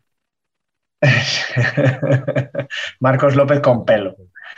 Sí, y, y sobre todo ya en el que salía al principio, porque al principio yo creo que era Maldini y, y salía Ramos Marco y tal, bueno, eso. pero ya después cuando ya salía Gaby Ruiz, Fútbol Internacional, eh, ese, ese era el programa que a mí me gustaba ver. Eh, te hablo de pues eh, finales de los 90, principios de los 2000, más bien, ¿no? Mm. O sea, o Sí. finales de los 90, más bien finales de los 90, sí, esa época. Y ese era el partido. Luego había mucha Liga Argentina y lo, lo- lo asocio además a que sería solo una o dos temporadas, o como mucho, pero lo asocio a, al- al- a, a los a ver partidos de River Plate de, de, de Saviola y Jolín, el otro que jugó en el Zaragoza en el Valencia, que era mejor que me gustaba Aymar. más que Saviola. Aymar. Eh, Pablito Aymar y Saviola, ¿no? Que hacían una dupla increíble y, y daba, era una gozada ver par- partidos de aquel River. Pero, pero no sé, ese tercer tiempo me parecía la- lo básico. Además ponían los partidos de segunda ya, que eso siempre me ha, siempre ha sido un plus para mí, tengo que deciros.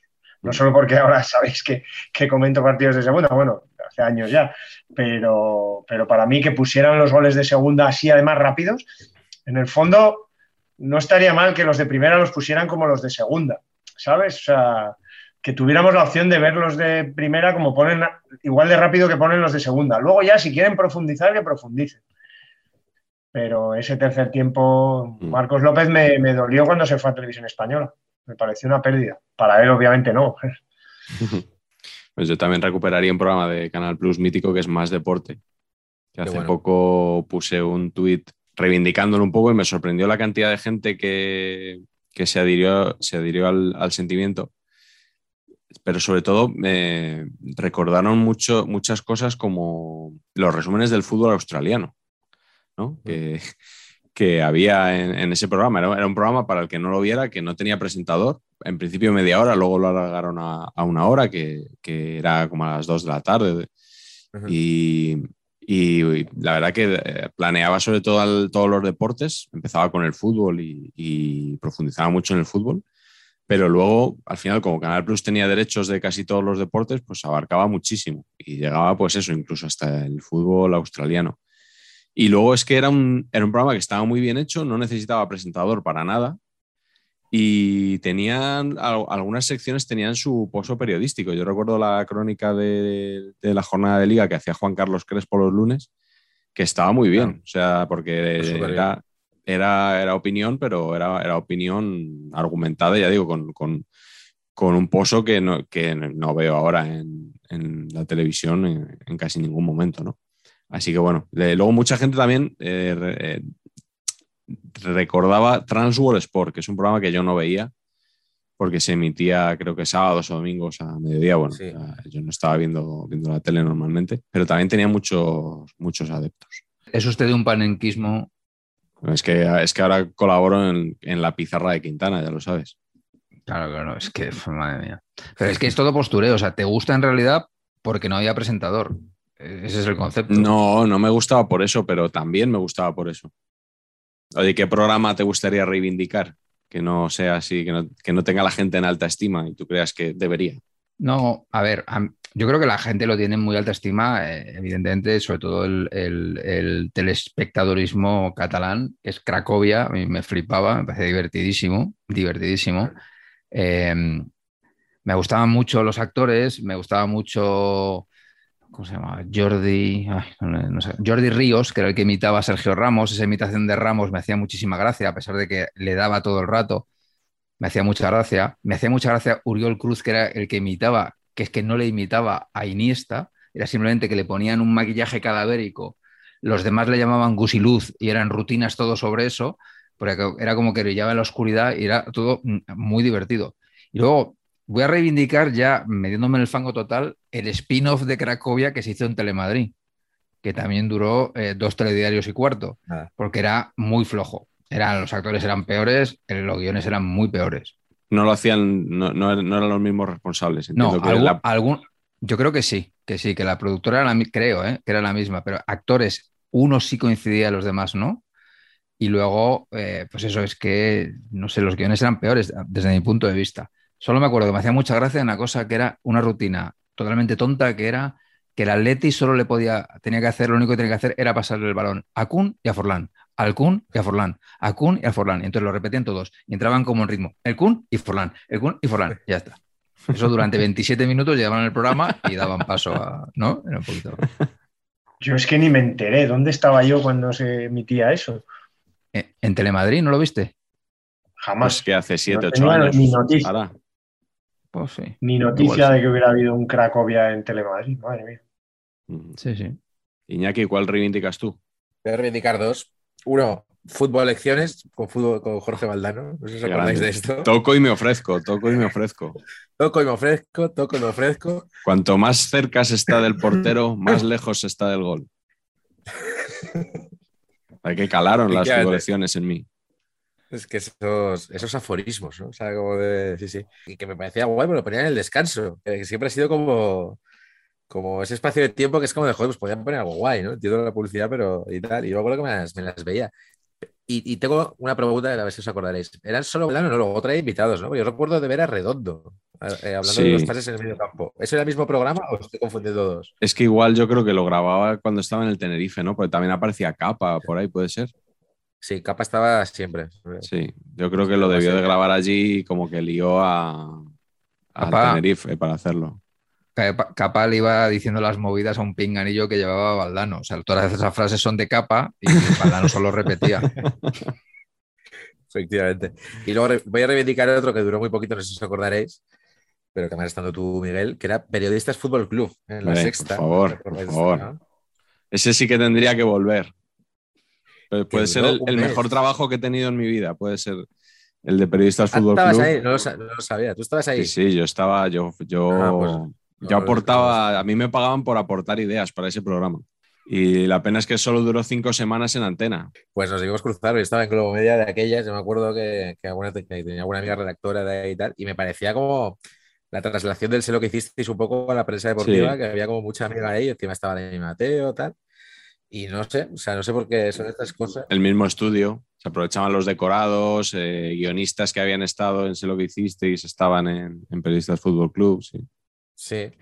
Y, y no sé, me, me sorprendió, la verdad. Fue de esas cosas que, digo, joder, si es algo que a esa hora, no sé, me parecía bien. Luego hubo una derivada de eso que era el, el 90 Minuti, ¿no? Que, algo parecido. pero- Con Álvaro Velasco. pero claro, so- con Álvaro Velasco y solo criticando a los periodistas que, decía Florentino, ¿no? Entonces ya estaba un poco más sesgado por ahí, ¿no? Por ese lado, pero, Sí, un poquito. pero sí. Yo quiero decir que Periodistas Fútbol Club eh, quedaría muy mal que yo dijera que me tenían que haber hecho más caso, porque yo les mandaba ideas para hacer cosas y, y estaban como Y no. un poquito con el freno de mano. Yo creo que si se hubieran Ah, atrevido no ya a hacerme caso a mí, sino a tener un poquito más de mala leche, que era que yo creo que fue lo que lanzó Sé lo que hicisteis la última semana, ¿no? O sea, de que, que se atrevían a, dec- a decir cosas que luego en Periodistas Fútbol Club no se atrevieron tanto. Entonces creo que le habría podido ir un poco mejor a- al programa, pero bueno, era, era arriesgado también. Sí, bueno, o sea, también cinco semanas, poco tiempo, ¿no? Quizá para el rodaje. Quizá se cansaron ahí muy pronto, no sé. Carlos, ¿cuál reivindicas tú? Pues yo también voy a un poco clásico. Yo voy al.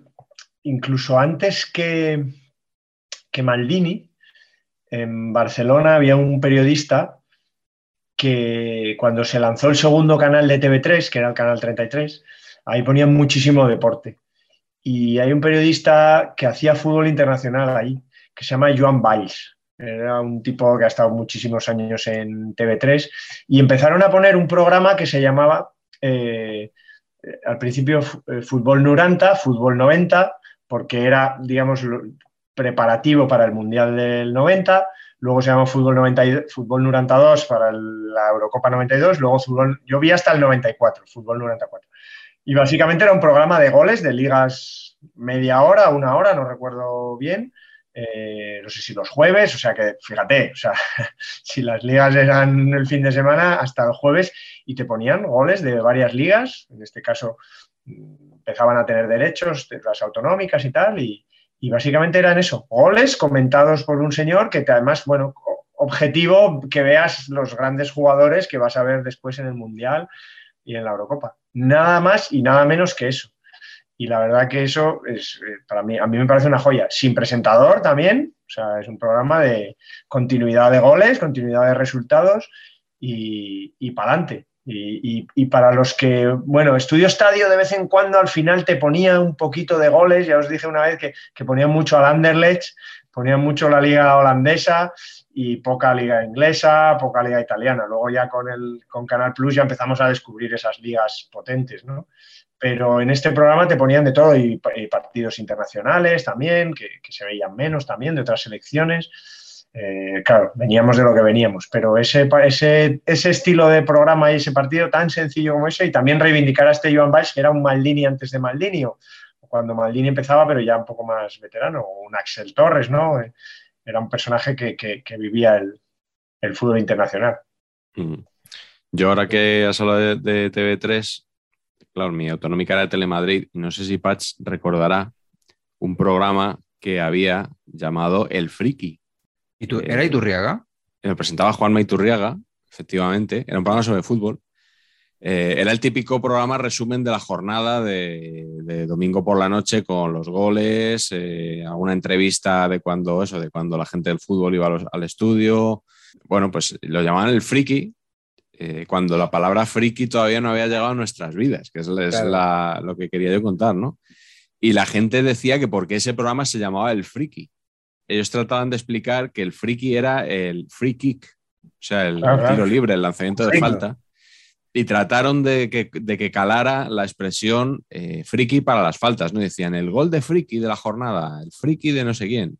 Y nadie llamaba friki a las faltas, o sea, realmente creo que no, no, triunfó. Pero bueno, estuvo ahí unas cuantas temporadas en antena. Es que el otro día me dijo Quintana en su programa precisamente que él se había aficionado al fútbol mucho con, con Telemadrid, como a mediados de los 90.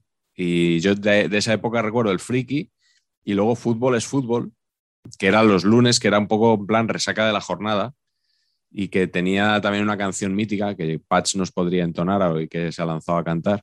No me acuerdo. Que era, lo decía Bujadín, el rey del futbolín. Fútbol es fútbol en Telemadrid. Imbatible, ¿no? Imbatible. O sea, no sé si es que en esa época Sabina colaboraba con, con Telemadrid o qué, pero antes de ir a la Glorieta Paqui os quería preguntar, aunque sea brevemente, un momento televisivo que, quisierais destacar. Yo voy a empezar yo con el desmayo de Lopetegui. Eh, ¿Es necesario? Pues probablemente no. Pero claro, empezaba la sexta las emisiones en el año 2006 y yo creo que, no sé si es el mismo, el día que empieza a emitir la sexta, no sé si en pruebas, si ya en serio, y va a Lopetegui, se, va, se pone, se coloca ahí antes del Mundial, ¿no? para, explicar una, jugada y de repente se, se desmaya y lo, mejor de todo es la reacción que tiene Pachi Alonso, el presentador del programa. Iñaki, ¿tú te acuerdas cuál es la frase que le dice? Ya, ¿no queréis emociones? ¿No queréis sorpresas? Pues aquí tenéis sorpresas. y corta para ir a publicidad. La agencia de mi señora eh, hizo un campañón con esto, eh, que se, porque le lanzaron un producto maravilloso que, se llamó, que, lo llamaron el depósito Lopetegui para el Banco Gallego. Y entonces era básicamente la, acción era que Lopetegui se desmayaba porque veía los intereses tan, tan acojonantes que daba el depósito este. Y entonces, o sea, era una, una, era una maravilla total. Y lo llamaron Depósito Lopetegui, que es una brillantez de, absoluta. Desde la Pavo 12 no habíamos visto una campaña similar. Carleto, estás alucinando, ¿eh? Estoy flipando. Estoy flipando porque luego decimos que los periodistas deportivos que si hacen Maracaná 06, no sé qué, tal, y va un futbolista y se pone a hacer su propia parodia sí, sí. con el banco gallego. Oye, pero ¿Lopetegui trincó de ahí o no? Sí, sí, claro, claro, no, no. el protagonista, ¿no? O sea, se recreó la situación. Ah, creí que cogían el vídeo original. O sea, se No, no, no, se recrea, se recrea la situación. Ah, qué bueno. Entonces, se ve como un plano de fuera de cámara y se ve que había un tío, uno de estos que, enseña los, los, subtítulos, a los, lo que están leyendo. Iñaki, ¿cómo se, llama esa figura? ¿Cómo se llama eso? El regidor. que va con un cartel que va diciendo, o sea, un prompter, pero en viejuno. Esto que va con un cartel. un señor. Ah, un señor. Vale, pues ahora es antes de teleprompter, antes sería señor con carteles. Señor con carteles, y entonces, señor con carteles le está enseñando a Lopetegui los, el porcentaje, el TAE de interés del depósito Lopetegui. Y entonces por eso ah. hace, hace, hace Julen. Y desaparece. Es un campañón, ¿eh? Iñaki, ¿qué momento destacas tú? Pues, joder, cuando preguntaste, pienso un momento, eh, no me voy a alargar, ¿eh? pero os voy a contar mi proceso mental cuando me dijiste. El, primer, el primero que me ha venido en plan de momento friki, no sé si recordáis cuando Messi gana el Mundial de Clubes y lo entrevista a la televisión japonesa. ¿No? ¿Recordáis ese momento? Pues a Messi le dan como una especie de llave de Toyota y se lo llaman como un set que está lleno de japoneses con el histrionismo habitual japonés. O sea, que es como entre que ya son japoneses de que están en un programa de televisión japonés, que eso, si no estás a 300 pulsaciones, eh, no, no, da ser. Y encima que están con Messi, o sea, es como eh, una revolución de japoneses gritando todo el rato, así como haciendo reverencias, hablándole de diferentes lados, el Messi.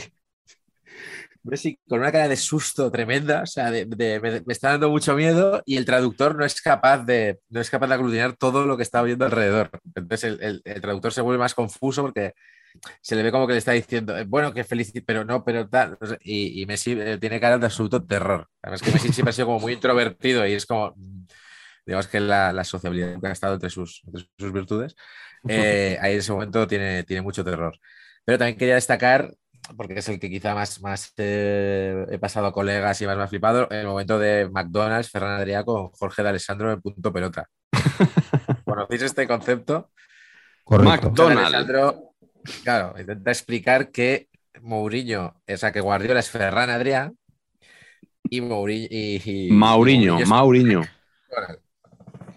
Mourinho es, y no sé por qué, en vez de decir Mourinho es McDonald's, que el concepto se entiende, o sea, eh, resalta mucho el Mac, es como de McDonald's. Y entra como una especie ahí, pues también de, efervescencia japonesa, eh, pero en otro sentido. Eh, y me flipa el momento porque ahí Pedrerol está muy crack porque lo repite como tres veces, cada vez más sobreexcitado, y hay un momento como que Pedrerol deja un segundo de pausa y dice, ¿pero qué quieres decir, Jorge? Explícanos, ¿quién sería tal? ¿Sabes? que le da pie para que vuelva a explotar otras tres veces, Es como que capta el momento televisivo y dice, otra ronda, ¿no? De, locura. Eh, quizá ese, quizá, no sé cómo cuál de los dos quedarme, son dos, son dos histrionismos eh, Buenísimo. diferentes, pero, pero no, no he sabido, no he sabido, no he sabido. Juzguen, juzguen ustedes. Mejor. Carlos, ¿cuál es eh, tu momento? Bueno, creo que es firmemente que hemos hablado poco de punto pelota chiringuito, esa línea evolutiva. Realmente porque, porque, porque son menos programas de fútbol que programas televisivos, espectáculos televisivos. ¿no? Ya, ya, se ha convertido en un tópico decirlo, pero yo sí, yo sí lo creo. Yo sí que creo que Pedrerol es un fenómeno. Eh, y que haciendo lo que hace es único, que obviamente no es un buen programa de fútbol, pero sí que creo que hace un programa que es un icono y se va a quedar, ¿no? Y, yo por eso voy a decir que, el otro día, esos tres minutos que estuvo sin, sin decir nada, en el fichaje, en el fichaje de, en el posible fichaje esa noche de Mbappé o de Mbappé, la verdad que me, me, pareció, me pareció una genialidad, tengo que decirlo, a pesar de que no soy seguidor de su programa y no me interesa el, fútbol que destila su programa, ¿no? Pero, pero como, como, experiencia audiovisual me pareció una genialidad. Pero no iba a remitirme a eso porque yo vuelvo a lo mío, vuelvo al viejunismo y yo creo que hay una retransmisión de un partido que, que, que, que, ha pasado la historia tanto casi como el partido. Yo creo que todo el que vio aquel partido recuerda tanto ese resultado como la retransmisión. Y, como yo estuve allí y lo vi, puedo decir que la retransmisión del España 12 Malta 1 con el gran José Ángel de la Casa y Alfonso Azuara dándole ahí el inalámbrico, eh, creo que es una genialidad, que todos lo tenemos aquí, el gol de señor, que todos tenemos esa jornada de lluvia en Sevilla, es que bueno, obviamente lo que pasó fue increíble, eh, la intrahistoria de ese partido, pero creo que esa narración con José Ángel, que venía de una venía de un estilo de narrar el fútbol, ¿no? José Félix Pons, tal, de, que, era otra cosa, Matías Prats, bueno. Y, yo creo que en ese partido ese fue el punto de inflexión hacia lo que luego ha sido el fútbol. Que, porque yo quitando lo de Iniesta de mi vida, no recuerdo cómo se narró realmente el gol de España de Iniesta, no, no, no lo tengo aquí, pero el gol de señor yo creo que es inolvidable, así que, así que me quedo con eso. Creo que fue un espectáculo. Y la entrevista de Azuara a Miguel Muñoz con el partido todavía en juego. preguntándole por porque se había conseguido. Es que es, es, que es increíble todo, ¿no? Y, y lo, las apostillas de Azuara José Ángel, que era un hombre que no perdía la, la, la, la, compostura normalmente, ¿no? Y como la perdió, obviamente. Ahora que yo narro muchos partidos de segunda con, con su hijo Juanma, la verdad que, que, que, pienso mucho, ¿no? La suerte que tengo de estar con su hijo y de, a ver, una vez pude estar comiendo con él eh, y con él y con José Luis García y con Petón. Una, fue una comida en la que aprendí bastante en general. Hablaste y poco en esa comida, me parece. Hablé poquito, no, no hacía ninguna falta. No hacía ninguna club, falta. eso. ¿eh? El club. Pero. Ibais de traje todos. Grande, grande José Ángel de la Casa, que recuerdo también, tengo que decir, que nos aburría. O sea, que, que, que, era tratado como una persona aburrida y que yo creo que ahora echamos de menos un poco. Yo por lo menos echo de menos esa, ese tipo de narración. No me importa nada un partido al ritmo de José Ángel de la Casa. Mi tío que es muy culé como yo le llamaba José Ángel de la Casa Blanca. Sí, un clásico, un clásico, ese apodo, sí, sí. Pero ¿a quién no le pasa eso? ¿A quién no le pasa eso? Tengo historia con José Ángel de la Casa. Eh, pues dale. El concepto es, eh, esto ya lo hemos comentado nosotros, pero... Eh, Perdona, fui segundo, mismo... Perdona, solamente un segundo, una pregunta. ¿La historia tiene que ver con alguna campaña que hiciste para la casa? Y aprovechaste para palabras. Turrón de piña. Oh, siguiendo, siguiendo, la moda de, de las historias. Mira, de tío, o sea, cómo me fliparía haber currado para la casa. O sea, el turrón de piña es lo máximo. No, no, total. No, lamentablemente no. Aquí voy a, voy a patinar. Perdón. Perdón por cortarte, perdón. No, no, por favor. Eh, mejor procedía, corte imp procedía. imposible. El caso es que eh, eh, Juanma de la Casa, compañero de transmisiones del señor Marañón, y mi persona correspondiente, fuimos al mismo colegio. El colegio estaba en Boadilla. Eh, y Juanma es muchísimo más pequeño que yo, antes que lo digas, Miguel, muchísimo más pequeño. O sea, yo estaba en COU y Juanma debe tener ocho años. Y, perfecto. Y no sé por qué, no me preguntes por qué, pues no lo entiendo. El, el, polideportivo de mi colegio era súper guay, era suelo de parqué, de fútbol sala, una cosa muy pro. Y un día, no sé por qué, vino a jugar el señor de la casa senior, un partido. El señor de la casa senior o sea, mucha pinta futbolista tampoco, ¿no? O sea, quiero decir, ¿no? ¿Eh? Y se trajo una serie de celebrities a jugar con él. Yo no me acuerdo de quién vino en ese partido, eh, pero sí recuerdo que vino el señor Arteche. El señor Arteche formó ahí, claro, imaginaos Arteche jugando a fútbol sala, regular, tirando a más. Entonces aquí el servidor de ustedes tenía 15 años, entonces el partido era contra profesores y los alumnos mayores. Pero como yo me manejaba medianamente, estuve convocado y me sacaron mm, a jugar tres minutos, porque era muy pequeño y, era, y además muy endeble físicamente. La primera me enca encaro a Arteche y le hago así, rollo filigrana. y le hago le hacer un regate que no me sale, pero se la paso a uno y el tío tira y falla.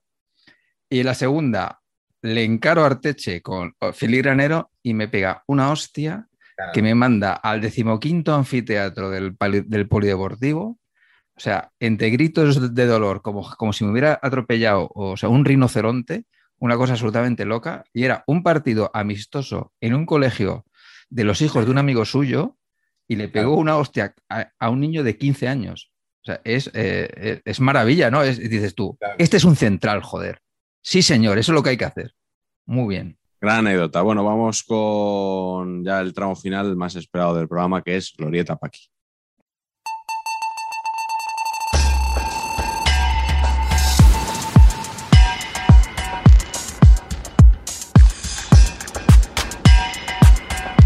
Hoy en Glorieta Paqui, Patch nos ha propuesto un juego que es eh, candidatos a presentar Estudio Estadio. Pero un Estudio Estadio Pro, ¿eh? como el como claro, decía Carlito, el antiguo. Esa, esa, era mi pregunta. Si es el Estudio el... Estadio como tiene que ser, con sus resúmenes, sus pocas intervenciones, pero, o sea, un maestro de ceremonias ahí. Vale, bueno, pues el primer nombre que me ha propuesto, yo hoy además te voy a señalar para que no parezca que es cosa mía.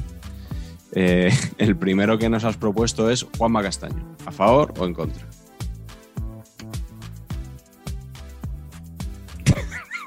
¿Ha hecho pleno? Pleno de Juanma Castaño. Yo creo que es.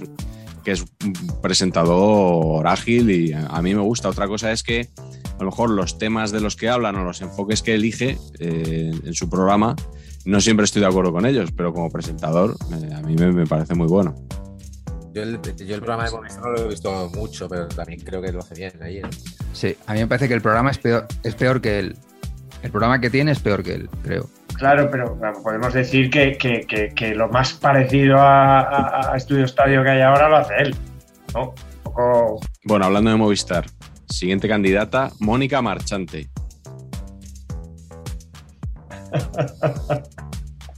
Yo no la, no la veo mucho, no la veo mucho. Me- me- entrevistando creo que es muy buena. En el partidazo no me gusta tanto y esto yo no sé si es para ella. Porque no la he visto presentar. No, no, no la he visto presentar mucho, entonces tengo, tengo esa duda. En el día después sí que presenta como una sección, ¿no? Sí, Vale. Tenía, Sí, sí. por lo menos en el antiguo, en el En de el los anterior, imitadores. sí. En el del año pasado, no sé en si el de los no lo cómicos e imitadores, eh, creo que no, que ya no la, no la Ahí tiene. sí que no la veo, ¿no? En el de los imitadores y cómicos. No, no, no. no. Bueno, el Lo siguiente candidato, hemos hablado del club Axel Torres. Iñaki, Iñaki es la nota. Siendo fan eh, de Axel Torres, pero creo que no. Que conducir un programa así no es su sitio, por, por lo que decíais de. No sé, creo que. Creo que está mejor en un, en un papel como colateral, o sea, de analista y tal, que como, que como conductor de, de algo así. Yo pulgar para arriba, pero si no hace lo de la pizarra. eh, Para empezar durante 10 minutos, con esa condición. Perdón, perdón, perdón, perdón. Hay que recordar que Axel Torres le dio un Lopetegui en el club. No sé si os acordáis. Es verdad, Le dio- es verdad. No sé si fue una bajada de tensión o qué. Y le dio Y, un. Y- y no ha habido ningún banco que, que le Nada. remunere por ello. O sea que es una pena. Depósito Axel. Bueno, siguiente candidato, Miguel Quintana. Sí, yo, yo coloco dos también. O sea, yo pues, es mi jefe, es mi jefe ahora. eh. Ahora viendo el peloteo de Gutiérrez, cambia, cambiamos a fuera el panenquismo y acabemos con esta mentira. Sinceramente, creo que presentar el estudio Estadio Clásico lo puede hacer cualquiera. También No, lo digo. Marañón, tío. Ah, Sí, sí, sí. El me- me- eh, ¿Cuál te lo, hacía Matías Prats con media sonrisa y ya valía. O sea, si es que con media- no hacía ni las, ni las medio tonterías que hace ahora. Media sonrisa. Era guapo, entonces era como guapete, joven, tal. Y ya está. Y era busto parlante, ¿no? Tal, tal. O sea que Ahora vas a sacar tú los dos pulgares, Marañón. Dani Garrido.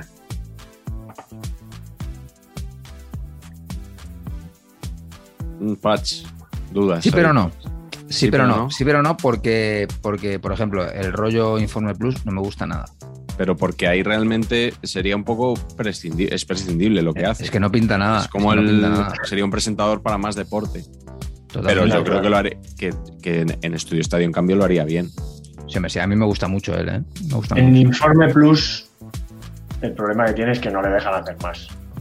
O sea, simplemente es un poco poner ahí un presentador, pero o sea, podría participar. Es, es, es tan bueno que podría hacerlo sin papeles de memoria. Es verdad, no, no he conocido un periodista con una capacidad mayor de saberse los nombres, de saber de qué juegan jugadores de equipos de primera, segunda, de esta. O sea, vive por y para su trabajo, es acojonante. Aparte de la- lo bien que lo hace, tiene una. sabe de qué está hablando y, y, de verdad, ¿eh? obviamente estoy hablando yo que trabajo con él y que le quiero mucho, pero me parece la aparición deportiva más, más descollante de, de- los últimos años. Y todavía yo creo que no tiene a lo mejor la proyección de otros, pero yo creo que va a ser un grande periodismo deportivo. Otro que vive por y para su trabajo. Y me faltan pulgares. David Sánchez. David. Sánchez es un fenómeno. David Yo Sánchez. soy. David Sánchez, yo he sacado los dos pulgares, pero en Estudio Estadio de presentador no lo acabo de ver. ¿Cómo que no? Pero para el laburo, no. Yo por eso he votado a Quintana, porque Quintana es como más laburo, ¿no? Es como el yerno perfecto, acabaría presentando las campanadas. David Sánchez sería Estudio Estadio Meets La Resistencia. como Correcto, Madrid correcto. ha comido los huevos, así, ¿sabes? Entonces, bueno, sería un programa que no sería Estudio Estadio, pero que yo vería. En Sí, vez sí, de sí. la resistencia, un programa que sea la culerada. Y lo Correcto. borraría. Correcto. Además, yo creo que es de los pocos eh, muy culés, porque sabéis cómo es, pero que cae bien a una parte de gente que no es del. Yo que soy y redento anticulé, me cae muy bien, me cae muy bien. Me, me cae de lujo. No, no me molesta lo que dice, sé que lo dice desde un punto de vista, pero lo dice siempre con mucha gracia, es muy rápido. Es muy gracioso. Muy. Ahora, no, sí, tampoco le veo, como dice Miguel, no le veo. Iba a decir que no le veía trabajando mucho, pero. Joder, bueno, no sé cuánto, cuánto tiempo será eso, porque colabora en mil sitios, ¿no?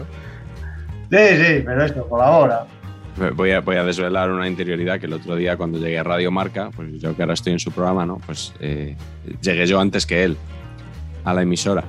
Y, y entonces le veo allí y le digo, oye, venga, que tenemos que preparar, vamos a tener la reunión para preparar el programa. Dice, claro, claro, claro. ¿Lo tienes todo controlado? Digo, sí. Digo, venga, pues ya está. Reunión acabada.